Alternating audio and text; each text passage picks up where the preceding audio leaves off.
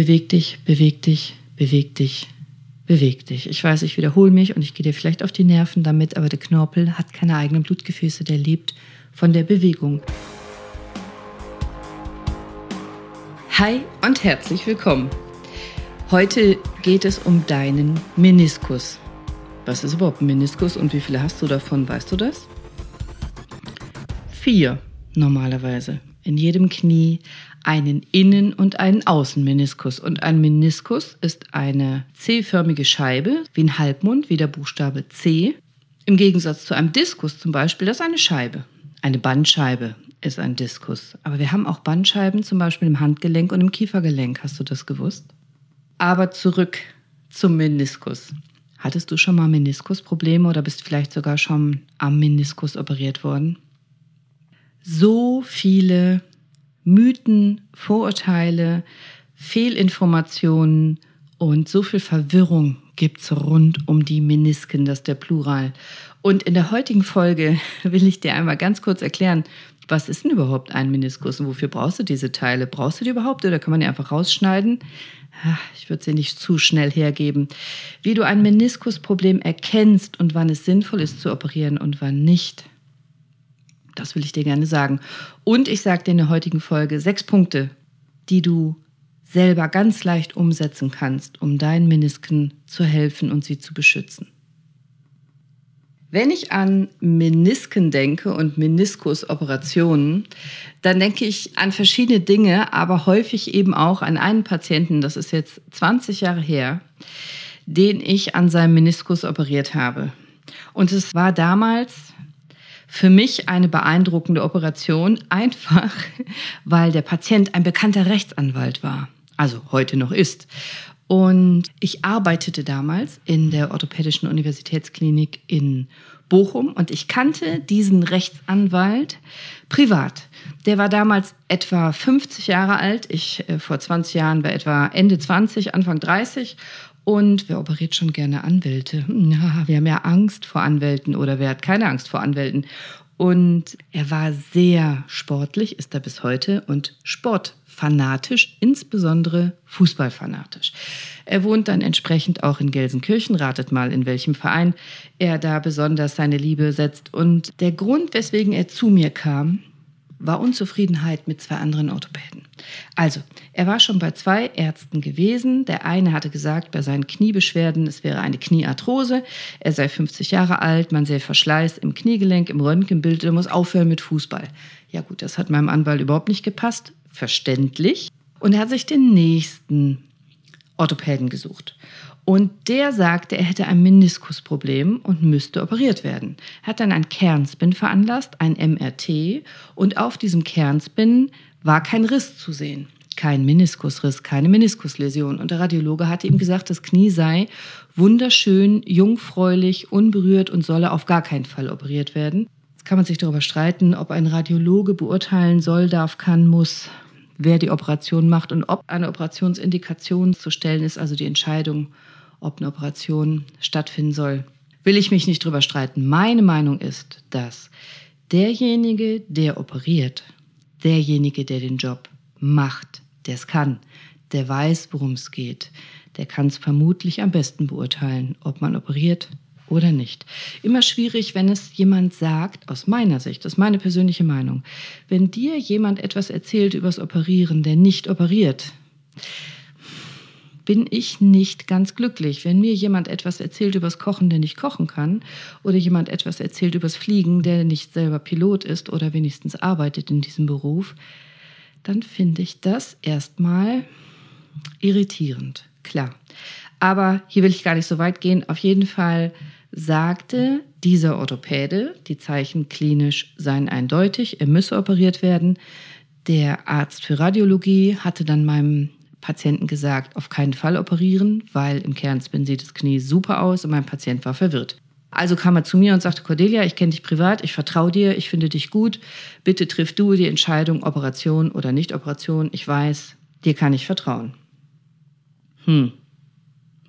Fand ich doof. Also ist schön fürs Ego, aber fand ich doof, denn damals hatte ich eben auch 20 Jahre weniger Erfahrung als heute. Klar, ich hatte schon einige Arthroskopien gemacht, aber noch nicht hunderte. Und ich hatte auch noch nicht so ein breites Kreuz, eine solche Entscheidung zu treffen. Operiere ich jetzt einen Anwalt entgegen dem Rat eines anderen Arztes oder entgegen des Rates eines anderen Orthopäden? Ja oder nein? Was passiert, wenn es schief geht? Was passiert, wenn die Schmerzen nicht weggehen? Ist er dann sauer auf mich? Operiere ich in ein gesundes Knie oder nicht? Aber lasse ich ihn laufen mit einem Meniskusschaden, der im Kernspin nicht sichtbar ist, habe ich natürlich das Risiko, dass dein Knie sich immer weiter verschlechtert. Und ich wusste, wie sportaffin der ist. Der ging wahnsinnig viel laufen und äh, liebte Fußball über alles. Ich konnte mir jetzt nicht sagen, mach weiter Sport mit deinem Knie, in dem Wissen, er hat vielleicht ein Knieproblem, ein Meniskusproblem, ohne rauszufinden, was los ist. Also habe ich ihm gesagt, okay, komm her, komm zu mir in die Uni, ich schaue dich an, ich habe hier tolle Kollegen im Hintergrund, auch sehr erfahrene Professoren, wir schauen drauf. Was ist denn überhaupt so ein bescheuerter Meniskus? Menisken kommt aus dem griechischen Meniskos, mondförmiger Körper. Das sind Stoßdämpfer im Prinzip, C-förmige Knorpelscheiben die seitlich am Knie sitzen, zwischen Ober- und Unterschenkel von dir. Also stell dir mal vor, du stellst zwei Bauklötze aufeinander, so Quader, so eckige Bauklötze. Und jetzt ist der eine Bauklotz dein Unterschenkel mit Schienbein, Wadenbein und der andere Bauklotz dein Oberschenkel mit Oberschenkelknochen. Und wenn du jetzt beugen willst, und das macht unser Knie den ganzen Tag beugen, dann knick doch mal diese beiden Bauklötze geht nicht so richtig gut, oder? Also ich meine, da sind keine Flächen, die gut übereinander laufen. Ohne Außenhaftung wäre das instabil, richtig? Wenn du jetzt bei diesen beiden Bauklötzen bleibst, das eine ist dein Unterschenkelknochen und das andere dein Oberschenkelknochen und wir beugen nun mal den ganzen Tag das Knie, ist das Gelenk, was am meisten Körpergewicht aushalten muss. Das Knie ist total geil konstruiert. Ich will auch gar nicht zu sehr ins Detail gehen, aber das Knie brauchst du den ganzen Tag dann ist wesentlich, wenn du dir diese beiden Bauklötze einmal anschaust, dass du eine seitliche Führung brauchst. Das ist dein Innen- und dein Außenband. Stell dir jetzt zwei Gummibänder vor oder zwei Tapes, die innen und außen laufen. Jetzt fallen die beiden Klötze schon mal nicht mehr seitlich auseinander. Dann brauchst du noch zwei, zwei Kreuzbänder, da erzähle ich eine andere Folge drüber, damit es beim Beugen nicht auseinanderfällt, das Knie, dieses Bauklotzsystem. Aber du hast halt immer noch zwei eckige Klötze, die sich nicht gut gegeneinander bewegen, richtig? Das heißt, die Lösung wäre ja, der obere Bauklotz, den rundest du ab unten. Den machst du rund. Und jetzt kannst du besser drauf rollen. Jetzt kannst du besser beugen. Und genau das macht dein Körper auch. Dein Oberschenkelknochen ist Richtung Knie rund, damit du beim Beugen schön diese runde Bewegung machen kannst. Und dein Unterschenkelknochen ist kniewärts zum Knie hin eckig, wie ein Bauklotz. Sogar weitet der sich nach oben. Das ist so ein Plateau wie ein T. Jetzt hast du also unten gerade wie der obere Teil von einem T waagerecht und oben hast du rund. Passt nicht so richtig gut zusammen. Brauchst du aber zum Beugen. Also gibt es Menisken. Menisken sind Scheiben, die du jetzt innen und außen einmal reinlegst, damit rund zu eckig passt. Die sind sozusagen ein Ausgleich. Die machen das Gelenk kongruent. Die sorgen dafür, dass die Bauklötze nicht wegrutschen in alle Richtungen. Die führen die Bauklötze. Die sind wie eine Führung, innen und außen. Und für die Beweglichkeit und Stabilität deines Kniegelenks arbeiten viele Bänder und Gelenkflächen zusammen. Da will ich jetzt gar nicht so ins Detail gehen. Seitenbänder, Kreuzbänder, habe ich gesagt, Kapsel spielt eine Rolle und so weiter. Aber dein Meniskus, das ist so dichtes, elastisches Knorpelgewebe, Bindegewebe, das passt sich einfach optimal den beiden Gelenkflächen an und gleicht diese Inkongruenz, diese verschiedenen Formen perfekt aus. Dadurch wird Druck auf dein Gelenk abgefedert. Stoßdämpfer habe ich gesagt. Die Menisken vergrößern die Auflagefläche. Die verringern die Reibung zwischen den Knochen. Die schützen die Knorpelschichten auf deinem Ober- und Unterschenkelknochen. Die gleichen rundauf geradeaus, weil eben Ober- und Unterschenkel nicht perfekt zusammenpassen, habe ich gerade erklärt. Und die Menisken ergänzen sozusagen die fehlenden Formen. Und dadurch kannst du gleitende, schmerzlose, leichte Bewegungen machen, beugen und strecken. Und zumindest solange die Menisken einwandfrei funktionieren und keine Risse an wichtigen Stellen haben, klappt das auch. So, in jedem Knie hast du einen inneren und einen äußeren Meniskus. Der Innenmeniskus oder medialer Meniskus, der ist relativ fix, also unbeweglich. Der ist relativ verwachsen fest mit ähm, deinem Gelenkinnenband. Und deswegen kann der nicht so gut ausweichen und deswegen reißt der auch leichter, wenn du einen Unfall hast, wenn du große Belastungen hast. Zum Beispiel beim Skifahren und anderen Verletzungen kommt es häufiger dazu, dass der Innenmeniskus sich verletzt. Häufig auch in Kombination mit Innenband und Kapsel. Anarbitral nennt man das unglückliche Dreieckskombination, unglückliche Dreierkombination. Der Außenmeniskus, der ist viel beweglicher. Der bewegt sich viel leichter hin und her. Der ist viel flexibler, der ist nicht so stark fixiert. Ähm, und die Enden sind ein bisschen näher beieinander. Also der Innenmeniskus eher wirklich wie der Buchstabe C, die beiden Enden relativ weit weg voneinander. Und der Außenmeniskus relativ eng sind die beiden Enden des Cs beieinander, fast wie ein Ring. Und der Außenmeniskus bewegt sich sehr flexibel und der Innenmeniskus nicht so doll. Nichtsdestotrotz hat das alles einen Sinn. Ich will jetzt nicht zu sehr ins Detail gehen, ich will euch nicht langweilen. Es hat auch noch was damit zu tun, wie unsere Anatomie ist. Wir haben auch noch ein Wadenbein auf der Außenseite und, und, und. Egal. Zwei Menisken hast du, innen und außen. Häufiger verletzen tut sich der Innenmeniskus. Und typischerweise passiert das bei so einer Drehsturzverletzung, wenn es traumatisch ist. Also zum Beispiel äh, Fußball oder Skifahren. Also Fuß steht, Knie dreht. Dein Fuß bleibt stehen, dein Bein dreht sich weiter und dann gibt es große Kräfte auf dein Kniegelenk und dann kann es passieren, dass diese Scheibe einreißt, Risse bekommt. Das geht auch bei altersbedingtem Verschleiß, sagt man degenerativ, aus meiner Sicht nicht zwangsläufig, wenn man älter wird, aus meiner Sicht immer dann, wenn du deinen Knorpel nicht genügend ernährst, wenn du nicht genügend bewegst. Und die Schulmedizin kennt auch den Grund der chronischen Überlastung des Kniegelenks. Also zum Beispiel, wenn manche Berufsgruppen den ganzen Tag beugen, Fliesenleger zum Beispiel. Ab 30 soll man nicht mehr in die tiefe Hocke gehen, sagt die Schulmedizin, weil die Menisken dann gewalzt werden. Auf der anderen Seite sollst du ja auch laut Schulmedizin mit geradem Rücken dich bücken. Ich sehe das anders. Ihr kennt meine Folgen dazu. Ich bin der Meinung, der Rücken braucht jede Art von Bewegen, jede Art von sich beugen, sich drehen, sich rotieren, sich strecken. Und es gibt keine falsche Haltung, es gibt nur zu lange starre Haltungen, die beste Haltung ist immer die nächste Haltung. Und außerdem gibt es aus meiner Sicht dann keine Erklärung dafür, warum in vielen Kulturen zum Beispiel die Menschen den ganzen Tag hocken, gerade in diesen naturverbundenen Kulturen, die viel am Fluss sitzen, die viel in Erdverbundenheit ähm, kochen und ihre Arbeiten erledigen, die hocken den ganzen Tag und haben auch keine Meniskusprobleme. Also so ganz sicher bin ich mir nicht, dass das stimmt, dass man ab 30 nicht mehr in die tiefe Hocke gehen soll. Im Gegenteil. Ich bin der Meinung, bewegst du dich viel, ernährst du deine Menisken, hast du keine Sorgen. Ich gehe auf jeden Fall in die tiefe Hocke. Ein Meniskusriss ist nichtsdestotrotz relativ häufig bei uns. Etwa 160 auf 10.000 Menschen sind betroffen. Und nicht bei jedem Meniskusschaden hast du Schmerzen. Nicht jeder Meniskusriss macht akute Beschwerden. Und je nach Größe und Ausmaß des Risses können ganz verschiedene Symptome auftreten. Und das kann den Patienten auch ganz unterschiedlich behindern. Du kannst das ganz unterschiedlich wahrnehmen. Manchmal hast du auch gar keine Knieschmerzen oder aus einem anderen Grund und im Kernspin sieht man einen Meniskusriss. Und genau das ist die Kunst deines Orthopäden, deiner Orthopädin herauszufinden, ob der Meniskusriss, den man sieht im MRT, im Kernspin, überhaupt deine Beschwerden macht oder eben nicht. Ist dieser Riss schmerzfrei? Dann würde ich nicht reflektorisch operieren wollen. Und danach richtet sich auch die Behandlung des Meniskusrisses. Also hast du eine Einschränkung, hast du keine, hast du Schmerzen, hast du keine, wobei hast du Schmerzen. Ganz häufig kann man nämlich Menisken konservativ ohne Operation behandeln.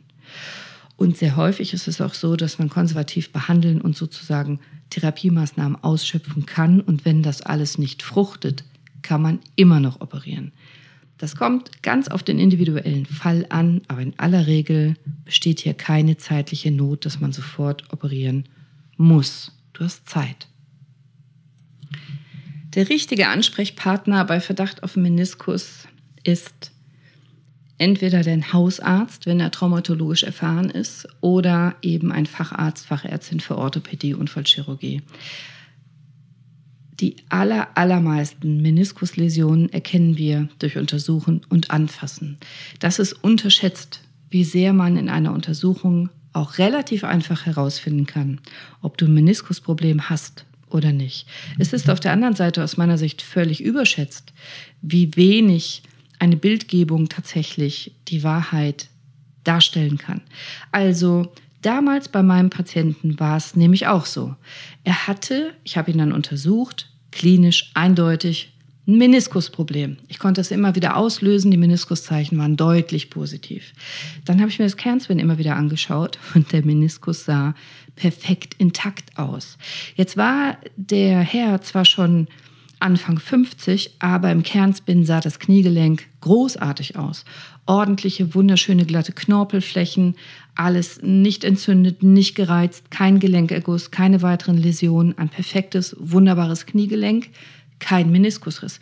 Jetzt überlegen wir Ärzte uns zwei, drei, zehnmal, ob wir in ein gesundes Kniegelenk rein operieren wollen, weil wir heute auch wissen, damals auch schon die Überlegung hatten, dass wenn man in ein gesundes Kniegelenk ein Arthroskop steckt, das ist ja so eine Kamera, und mit dem zweiten Zugang kann man chirurgische Instrumente reinstecken. Es ist also eine Spiegelung, eine Kniespiegelung, eine Operation man eingreift in den Stoffwechsel im Kniegelenk. Und früher dachte man, weit früher dachte man, dass eine Arthrose, ein Abrieb des Knorpels immer nur rein mechanisch wäre, wie ein Autoreifen, der sich abreibt, wenn man einfach viel fährt.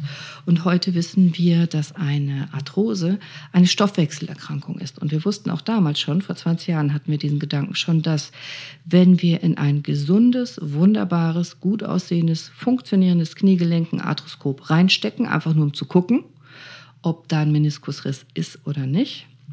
Auch ein gewisses Risiko besteht wahrscheinlich, dass man eine Arthrose verursachen könnte, initiieren könnte.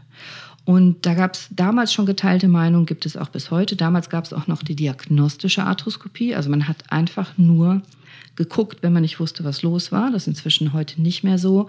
Heute gibt es nicht mehr die Option, einfach zu gucken, in ein Kniegelenk arthroskopisch. Das ist heute verboten. Heute muss man eine Bildgebung machen, wenn man unsicher ist und nicht einfach nur diagnostisch operieren. Wenn man heute operieren will, muss man das chirurgisch tun. Also es muss etwas vorliegen, was man operativ sanieren, in Ordnung bringen will. Man kann nicht einfach so mal reingucken, um zu schauen, ob da was los ist. Aber alle diese Gedanken hatte ich damals und hatten wir damals in der Uniklinik. Operieren wir oder operieren wir nicht? Klinisch eindeutig, Meniskuszeichen im Kernspin gar nicht. Heute, 20 Jahre später, habe ich mit so vielen Kniespezialisten persönlich gesprochen und kann zusammenfassen, dass mindestens 50 Prozent der Bildgebungen nicht mit der Realität übereinstimmen, je nachdem, welchen Chirurgen du fragst, sogar bis zu 80 Prozent will sagen, das MRT ist eine Schnittbildgebung. Du siehst nicht die komplette Wahrheit. Du siehst immer nur eine Schicht des Kniegelenks, dann siehst du mehrere Millimeter nicht, dann siehst du wieder eine Schicht, dann siehst du mehrere Millimeter nicht, dann siehst du wieder eine Schicht. Du denkst nur, du kannst das ganze Kniegelenk erfassen. Wenn aber jetzt die Läsion genau zwischen zwei Schichten ist, zwischen zwei Aufnahmen, dann wirst du es nicht sehen. Und im Laufe meines Lebens habe ich viele Arthroskopien gemacht, wo ich im Kernspin einen Befund hatte, der sich so nicht bestätigt hat, als man ins Kniegelenk selber reingeguckt hat und umgekehrt. Ich habe genug Patienten gesehen und eben sehr erfahrene Kniechirurgen, noch sehr, sehr viel mehr als ich, wo im MRT kein Befund war, aber in der Realität im Kniegelenk selber dann doch. Deswegen bitte überschätze nie die Bildgebung und unterschätze nie die Hände eines guten und kompetenten und erfahrenen Arztes. Also hier war es auch so. Meniskuszeichen waren eindeutig, Kernspin war super schön. Und wir haben uns dann entschieden, zusammen mit dem Patienten natürlich, die Operation zu machen. Bei dieser körperlichen Untersuchung gibt es viele tolle Zeichen, die wir auslösen können. Steinmann und will ich gar nicht alle nennen. Aber im Prinzip provozieren wir immer, quetschen wir immer den Innen- und den Außenmeniskus, indem wir so beugen und drehen und Druck aufs Kniegelenk geben. Manchmal gibt es auch einen Kniegelenkerguss. Der ist auch nochmal ein indirektes Zeichen für uns, den können wir im Ultraschall gut sehen, ob ein Problem im Kniegelenk vorliegt. Manchmal gibt es auch eine Baker-Zyste. Eine Baker-Zyste ist kein eigenes Krankheitsbild, sondern ist eine flüssigkeitsgefüllte Zyste in der Kniekehle. Die ist immer Ausdruck eines Problems im Kniegelenk selber, die ist immer eine Folge, nicht eine Hauptdiagnose. Wir gucken auch, ob die Kniescheibe tanzt. Tanzende Patella nennen wir das. Patella ist die Kniescheibe, wenn sehr viel Kniegelenkerguss im Gelenk ist. Kniegelenkerguss übrigens nennen wir das. Nicht Kniegelenkserguss, ist ja auch kein Bratskartoffelverhältnis. Und du musst dich vor allem deswegen untersuchen lassen bei diesen Dingen, weil wir nur so feststellen können, gibt es Begleitverletzungen, hat das Innenband vielleicht auch ein Problem, gibt es einen Kapselriss, sind andere Strukturen verletzt oder ist es vielleicht eine ganz andere Diagnose. Du kannst das selber bei dir an deinem Knie nur ganz, ganz schwer feststellen. Deswegen gehörst du in die Hand eines erfahrenen Traumatologen, Orthopäden, um Kniegelenk Probleme wirklich gut diagnostizieren zu können.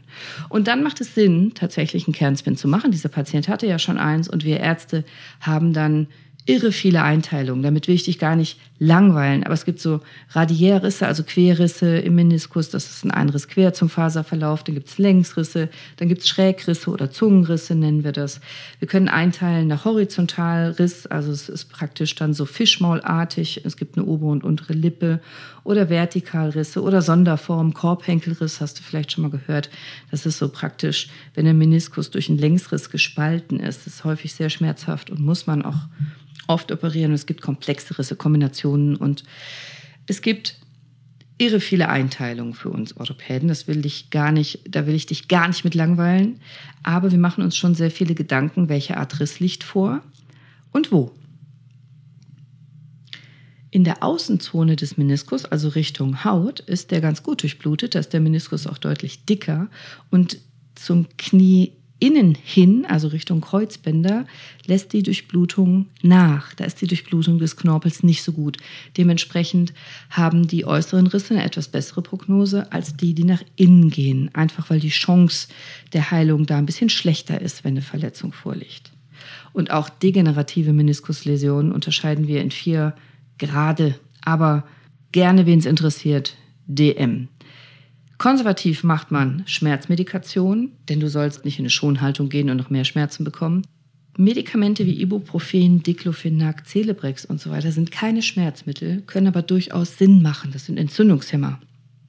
Entzündungshemmend, abschwellend und schmerzlindernd. Gerade bei Gelenkerguss, bei Kapselschwellung kann das wirklich Sinn machen und die Heilung unterstützen am Anfang, nicht monatelang. Moderates Bewegen ist immer richtig. Nicht extrem und nicht überlasten, aber bitte keine Bettruhe. Moderat bewegen. Je nachdem will dein Arzt vielleicht eine Injektion machen. Man kann entzündungshemmende Substanzen ins Gelenk geben, wenn du einen Erguss hast zum Beispiel. Äh, du kannst unterstützen.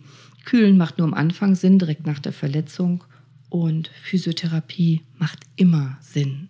Physiotherapie, Muskeln bewegen, Muskeln dehnen, Muskeln aufbauen, trainieren ähm, das, was vorhanden ist, auflösen, Triggerpunkte und so weiter, Verspannung, Verkürzung, das macht immer Sinn. Allgemeingültige Prognose zum Meniskusriss Dauer, also Dauer der Behandlung, kann man nicht machen. Das ist total wahnsinnig individuell, wie eine Ehe. Manche sind kurz, manche halten lang. Aber bitte hol dir die Unterstützung von einem Facharzt.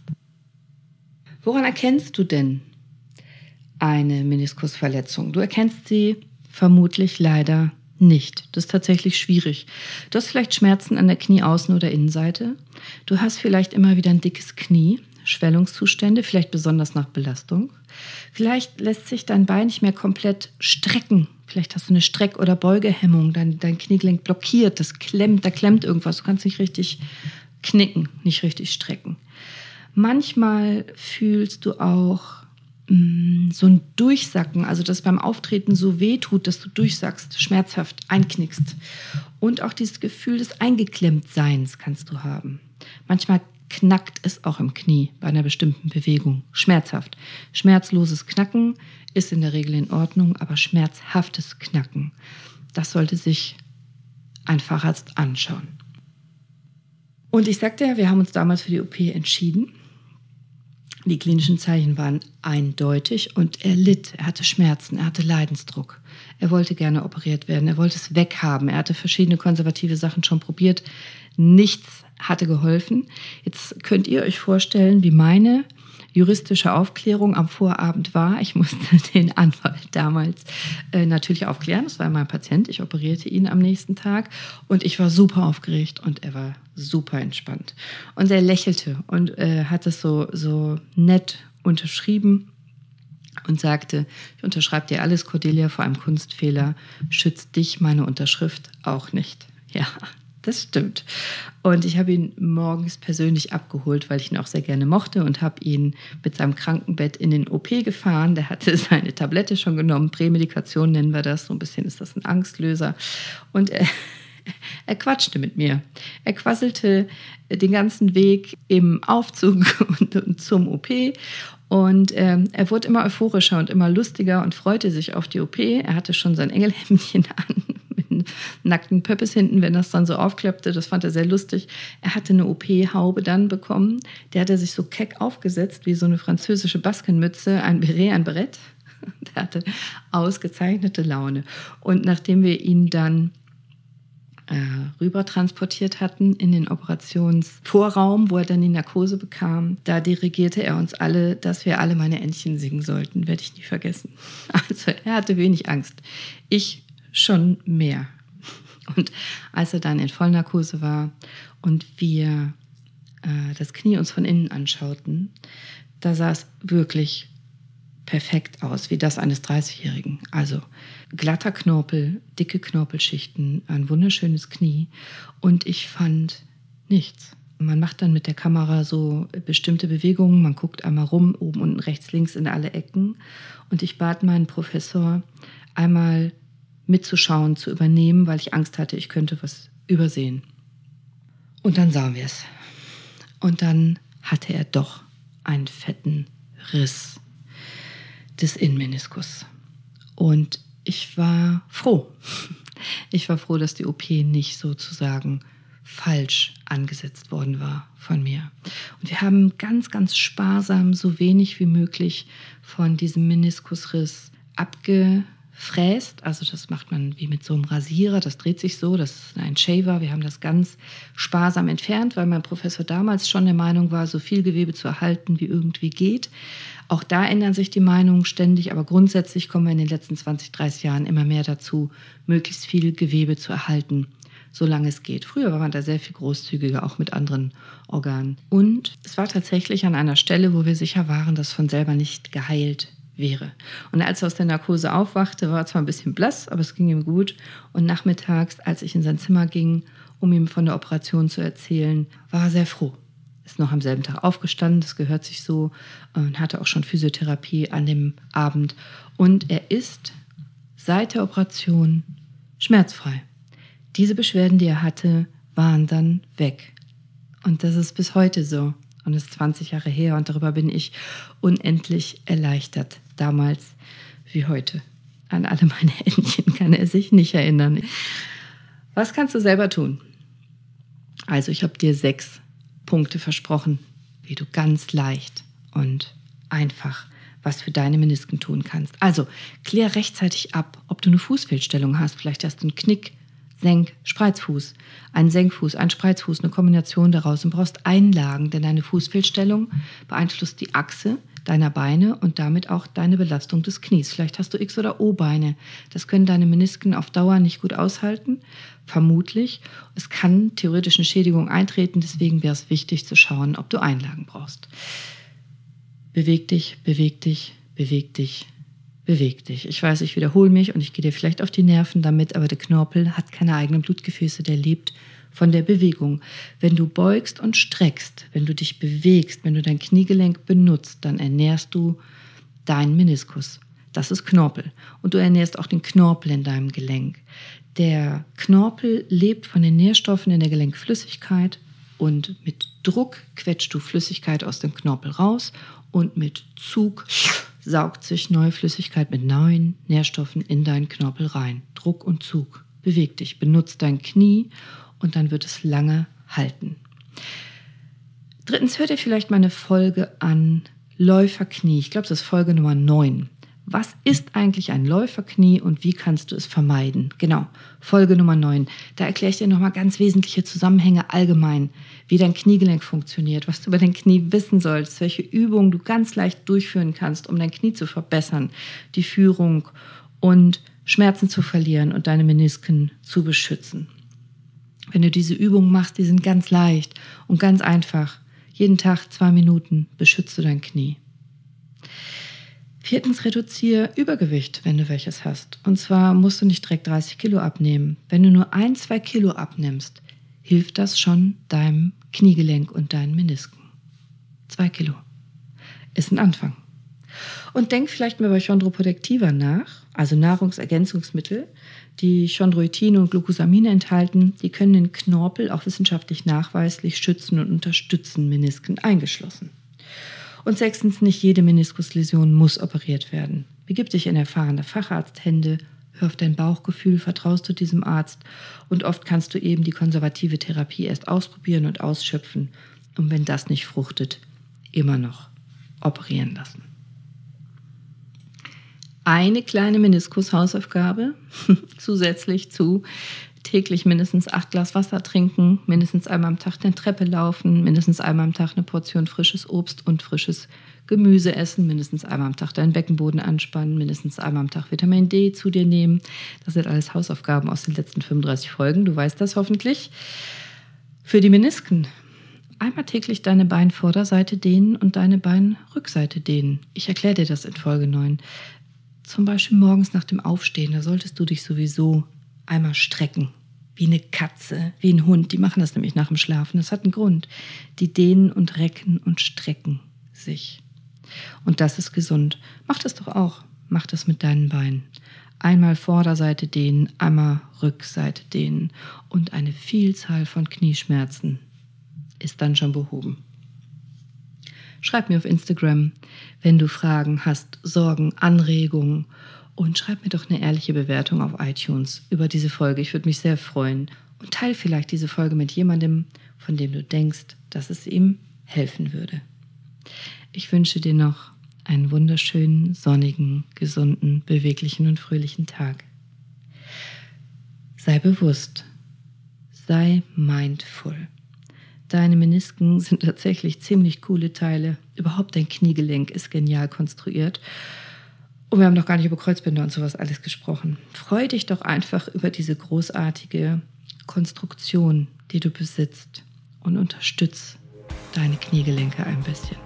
Sie tragen dich im Laufe deines Lebens ungefähr zweimal um diesen Planeten. Deine Cordelia. Ciao.